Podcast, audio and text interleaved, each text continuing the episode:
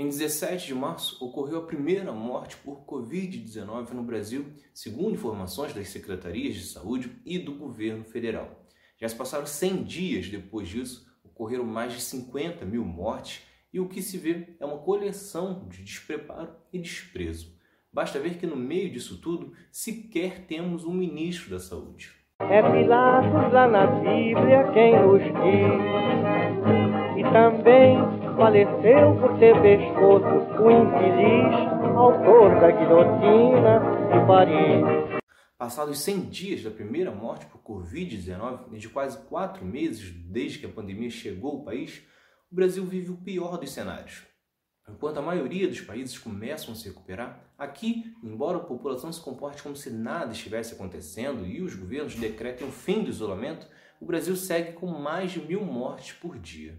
Para piorar, o país vive um completo abandono. O presidente parece estar mais preocupado em proteger os filhos, o ex-ministro da Educação e alguns aliados das investigações que estão ocorrendo do que agir em prol da população. Isso porque, com exceção dos bancos e de grandes empresas de alguns setores, o governo não pretende socorrer mais ninguém. Como o próprio ministro da Economia, Paulo Guedes, falou, ajudar pequenas e médias empresas traria prejuízo, na visão dele mesmo a falência das demais empresas podendo gerar ainda mais desemprego para o país. Os trabalhadores autônomos e informais também estão completamente largados.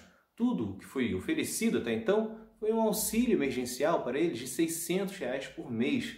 Porém, mesmo a pandemia tendo começado por aqui em março, já estamos chegando em julho e a maioria recebeu apenas duas parcelas. Auxílio esse que é criticado por Guedes e a área econômica do governo, que queria pagar apenas 200 reais e que propõe que este seja o novo valor caso seja estendido, pois geraria acomodação nas pessoas, novamente na visão de Guedes. Sim, o ministro da Economia do Brasil acredita que com 600 reais seria possível pagar aluguel, luz, água e fazer compras e ficar tranquilo, sem sequer procurar emprego. Indo na contramão do que a maioria dos países estão fazendo para enfrentar a pandemia e que garantiram renda e isenção de pagamento de aluguéis e contas durante todo o período do isolamento. Só que ir na contramão parece ser uma marca deste desgoverno. Isso porque, enquanto a maioria dos países agiram para frear a contaminação, Bolsonaro e sua equipe batiam o pé que a situação não era tão grave. Tem a questão do coronavírus também, que, no meu entender, está sendo superdimensionado. Para garantir sua posição, Bolsonaro recorreu à sua principal comparação, a com o governo Lula, falando da pandemia comparando com a do H1N1. 2009 2010. Tivemos uma crise semelhante, por outra outro problema aqui no, no mundo, mas aqui o Brasil, era o, era o PT que estava aqui no governo, os Estados Unidos eram os democratas. E a reação não foi essa que está vendo, é, não foi nem sequer perto dessa que está acontecendo hoje em dia aqui no mundo todo. Só no Brasil, o Covid matou 25 vezes mais do que H1N1. E na época que Bolsonaro disse isso, todos os relatórios já apontavam o cenário trágico que nos aguardava. Só que, enquanto isso, o presidente fazia piada. No meu caso particular, pelo meu histórico de atleta, caso fosse contaminado pelo vírus, não precisaria me preocupar. Nada sentiria ou seria, quando muito, acometido de uma gripezinha ou resfriadinho. Pressionado por governadores e vendo até então ministro da Saúde Mandetta falando o oposto dele, Bolsonaro até deu uma suavizada no discurso, mas seguia tirando previsões da própria cabeça sem nenhuma base. O número de pessoas que morreram de H1N1 no ano passado foram na ordem de 800 pessoas. A previsão é não chegar a essa quantidade de óbitos no tocante ao coronavírus. Outra saída foi tentar jogar as mortes para outras causas. Para garantir argumentos para os apoiadores, Bolsonaro atacou até mesmo um antigo aliado e escolhido por ele para ser ministro da Saúde, ao afirmar que Mandetta criou números. Levando-se em conta o ministro anterior, esses números aí não. É, né? Esses números eram, eram fictícios. Sim. Eram fictícios. E ele estava todo dia vendendo peixe, né? Fica em casa, não saia, a curva tem que amassar. Ciência, foco, foco na OMS.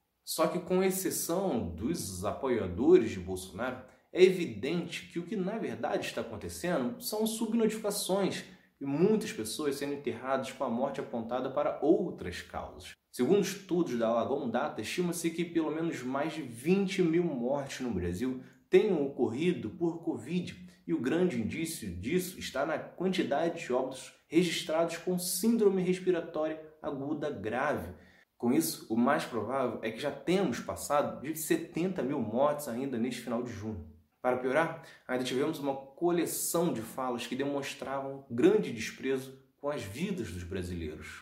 E tem que voltar à normalidade. Mais de 300 mortes. Quantas mortes o senhor acha que Ah, cara, quem fala de eu não sou coveiro, tá vendo? Todos nós iremos morrer um dia. Medinho de pegar a vida, velho. E daí? Lamento. Quer que faça o quê? Eu sou Messias, mas não faço milagre. Só que, na verdade, ninguém estava esperando um milagre, e sim atitude. Ao longo de toda a pandemia, Bolsonaro apenas se dedicou em recomendar o uso da cloroquina, mesmo sem nenhum estudo que apontasse resultados. Muito pelo contrário, vários países abandonaram o remédio exatamente por se mostrar ineficaz e ainda trazer riscos. Porém, essa atitude de Bolsonaro não é nenhuma surpresa, se tratando de um político que, ao longo de duas décadas como deputado, teve apenas dois projetos de leis apresentados, sendo que um pela aprovação do que ficou conhecido como a pílula do câncer, mas que também não tinha nenhuma prova de funcionamento. O áudio do absurdo foi quando o país já tendo passado dos 40 mil mortos e se aproximava de um milhão de infectados, ele recomendou que pessoas invadissem hospitais de campanha colocando em risco os doentes, os profissionais que trabalham no local e até mesmo os invasores que poderiam ser infectados. Tem um hospital de campanha perto de você, tem um hospital público, né? Arranja uma maneira de entrar e filmar. Só que outra coisa que chama a atenção nesta pandemia é que, ao contrário do que era dito anteriormente, o vírus não atingiu todas as classes de forma igualitária. O Covid-19 pode até ter chegado através dos membros da elite do país e afetado os ricos em um primeiro momento, mas os estragos mesmo estão sendo feitos com as populações mais pobres. Basta ver que uma das primeiras mortes no Brasil foi de uma empregada doméstica que acabou sendo contaminada pela patroa que vinha de viagem da Itália. De acordo com data SUS e medida SP, dois terços das mortes da Grande São Paulo foram de pessoas em que as famílias tinham menos de três salários mínimos de renda. Além disso, estudos indicam que a curva de casos e mortes entre os mais ricos já está caindo, enquanto com os mais pobres segue subindo, justamente no período em que estão reabrindo o comércio. Novamente, o desprezo com a população mais pobre é cada vez mais gritante neste governo. Então é isso. Se vocês gostaram, se inscrevam, ativem as notificações e continuem acompanhando. Tem mais outro lado da história por aí. Valeu!